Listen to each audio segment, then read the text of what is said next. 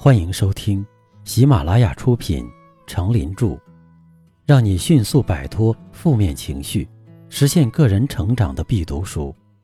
别太纠结，也别太不纠结。播讲，他们叫我刚子。欢迎订阅并分享给你的朋友。第五章，不指责，发挥一下赞美的力量。第四篇，说赞美话也要讲技巧。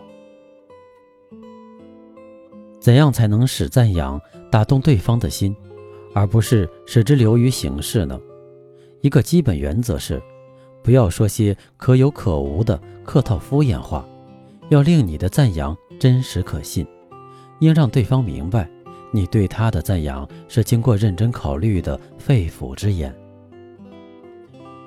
一，要恰如其分，请注意，你的赞赏要恰如其分，不要借一件不足挂齿的小事赞不绝口、大肆发挥，也别抓住一个细枝末节便夸张的大唱颂歌，这样显得太过牵强和虚假。你的用词。不可过分渲染夸张，不要动辄言醉。当对方用五升装的大瓶为你斟酒时，你可别故意讨好的说：“这真是最好的葡萄酒。”别让对方觉得你对他的称赞是例行公事。你当然应该比现在更经常的对你的伙伴表示赞赏，但可别在每次谈话时都重复一遍，特别是。在对方与你经常见面的情况下，更要牢记这一条。最重要的一点是，不要每次都用一模一样的话来称赞对方。二，采取适宜的表达方式。重要的不仅是你说了些什么，还有你是怎样来表达的，你的用词、你的姿势和表情。以及你称赞他人时友善和认真的程度都至关重要，他们是显示你内心真实想法的指示器。你应直视对方的眼睛，面带笑容，注意自己的语气，讲话时要响亮清晰、干脆利落，不要细声慢语、吞吞吐吐，也别欲语还休。小心不要用那种令人生厌的开头。顺便，我还可以提一下，你的还算不赖，这让你的称赞听起来心不甘情不愿，又像是应付差事。如果合适，你甚至可以在称赞的同时握着对方的手，或轻轻拍拍他的胳膊，营造一点亲密无间的气氛。三，要利用恰当的机会，不要突然。没头没脑的就大放宋词，你对顾客的赞赏应该与你们眼下所谈的话题有所联系，请留意你在何时以什么事为引子开始称赞对方。对方提及的一个话题，他讲述的一个经历，也可能是他列举的某个数字，或是他向你解释的一个结果，都可以用来做引子。要是他没有给你这样的机会，你就自己谱一段合适的赞赏前奏，使得对方不致感觉这赞扬来得太突然。不妨用一句恭谦有礼的话来开头：“恕我冒昧，我想告诉您，我常常在想，我是不是可以说说我对您的一些看法。”这种前奏还有两大功用：一是唤起听话者的注意力。二是使你的称赞显得更加恳切诚挚。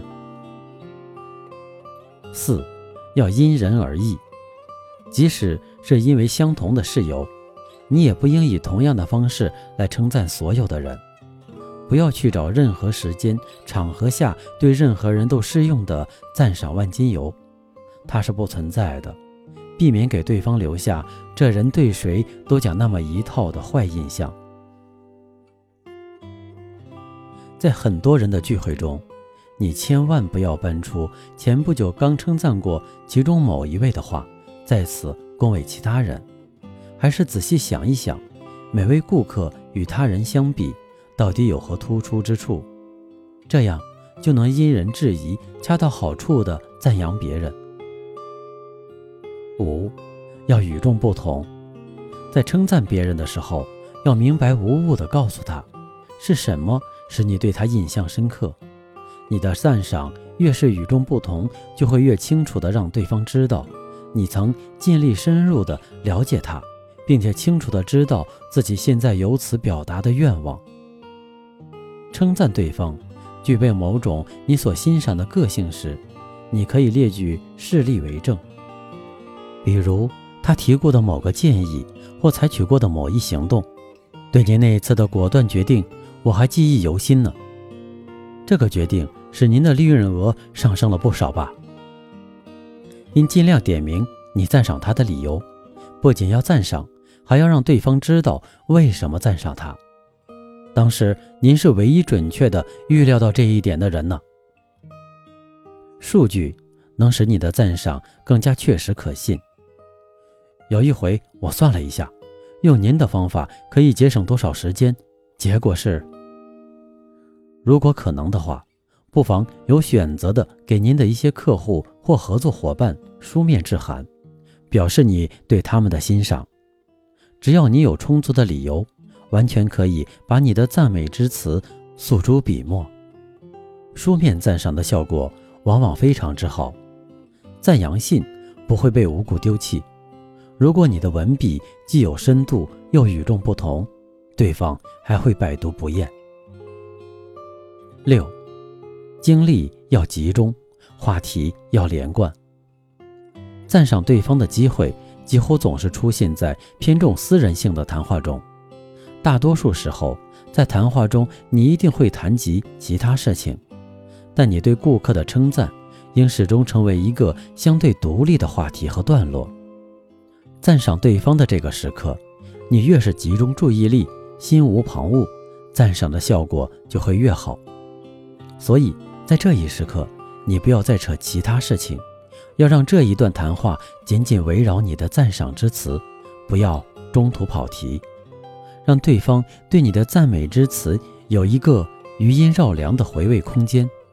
不要话音刚落就将话题转到其他双方有分歧的事情上，弄得对方前一刻的喜悦心情顷刻化为乌有。七，赞美不是铺路石。也不应打折扣。别把你的称赞和关系到实际利益的话题连在一起，这些话题换个场合交谈会更合适。假若你的谈话只在推销产品或获取信息，你在称赞了对方之后，要留出些时间，不能马上话锋一转切入主题，要避免给对方这样的印象。你前面的赞誉只是实现你推销目标的一块铺路石，请不要用煞风景的陈词滥调来结束你们的谈话。记住，纯粹的赞赏效果最佳。许多人在称赞他人时都易犯一个严重的错误，他们把赞赏打了折扣再送出去，对某一成绩他们不是给予百分之百的赞赏。而是画蛇添足的，加上几句令人沮丧的评论，或是一些能很大程度削弱赞赏的积极作用的话语，比如“您做的菜味道真好”，哪一样都不错，就是汤汁里的黄油加多了。这种折扣不仅破坏了你的赞扬，还有可能成为引起激烈争论的导火索。尤其那些对杰出成绩的赞赏。几乎无一例外的和批评一起搭脉，成绩越突出，人们就越觉得自己有责任去评论，而不仅是称赞这一成绩。他们无法忍受只唱赞歌，一定要多少挑出点缺憾才罢休。同时，他们错误地把赞赏他人当成了自我表现的机会，他们以为他们能够通过打了折扣的赞赏来证明自己的批判性思维能力。从而也出出风头，显示出他们的理性和水平。任何赞赏的折扣，哪怕再微小，也使赞赏有了瑕疵，从而产生了不必要的负面影响。它破坏了赞赏的作用，使受称赞的一方原有的喜悦之情一扫而空，反而是那几句额外搭配的评论让人难以忘怀。八，不要引起对方的曲解。一男青年晚上在饭店碰到一位认识的女士，他正和一位女伴在用餐，两人刚听完歌剧，穿戴漂亮。这位男青年不觉眼前一亮，很想恭维一下对方。哦，康斯坦泽，今晚你看上去真漂亮，很像个女人。对方难免生气。我平常看上去像什么样呢？像个清洁工吗？在一次管理层会议上，一位报告人登台了。会议主持人向略显吃惊的观众介绍：“这位就是刘女士。这几年来，她的销售培训工作做得非常出色，也算有点名气了。”这末尾的一句话显然画蛇添足，让人不太舒心。什么叫也算有点名气呢？这些称赞的话会由于用词不当，让对方听来。不像赞美，倒更像是贬低或侮辱，结果自然是事与愿违，不欢而散。所以在表扬或称赞他人时，也请谨慎小心，请注意你的措辞，尤其要注意以下几条基本原则：一、列举对方身上的优点或成绩时，不要举出让听者觉得无足轻重的内容。比如向客户介绍自己的销售员时，说他很和气或纪律观念强之类的和推销工作无甚干系的事儿。二，你的赞扬不可暗含对对方缺点的影射，比如一句口无遮拦的话：“太好了，在一次次半途而废、错误和失败之后，你终于大获成功了一回。”三，不能以你曾经不相信对方。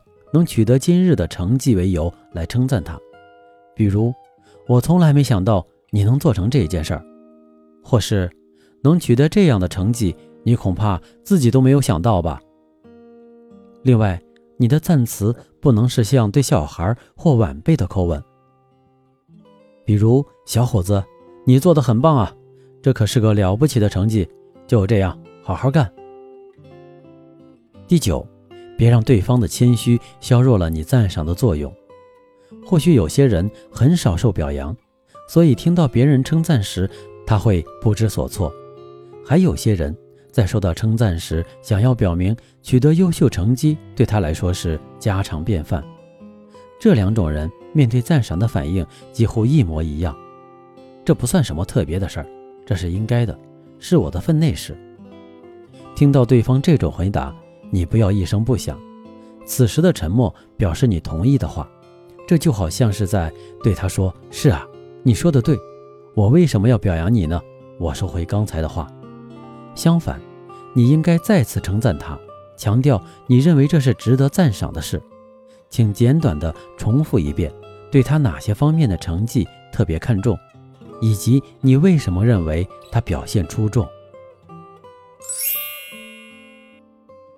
不纠结的智慧，每个人嘴上都会说：“你只要说的对，我什么样的话都可以接受。”其实这是最大的谎言。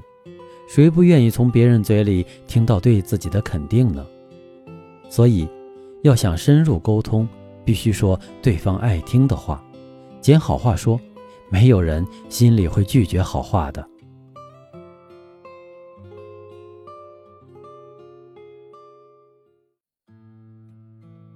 您刚才收听的是《让你迅速摆脱负面情绪，实现个人成长的必读书》，别太纠结，也别太不纠结。由喜马拉雅出品，程林著，播讲。他们叫我刚子。欢迎订阅这个专辑，感谢您的收听。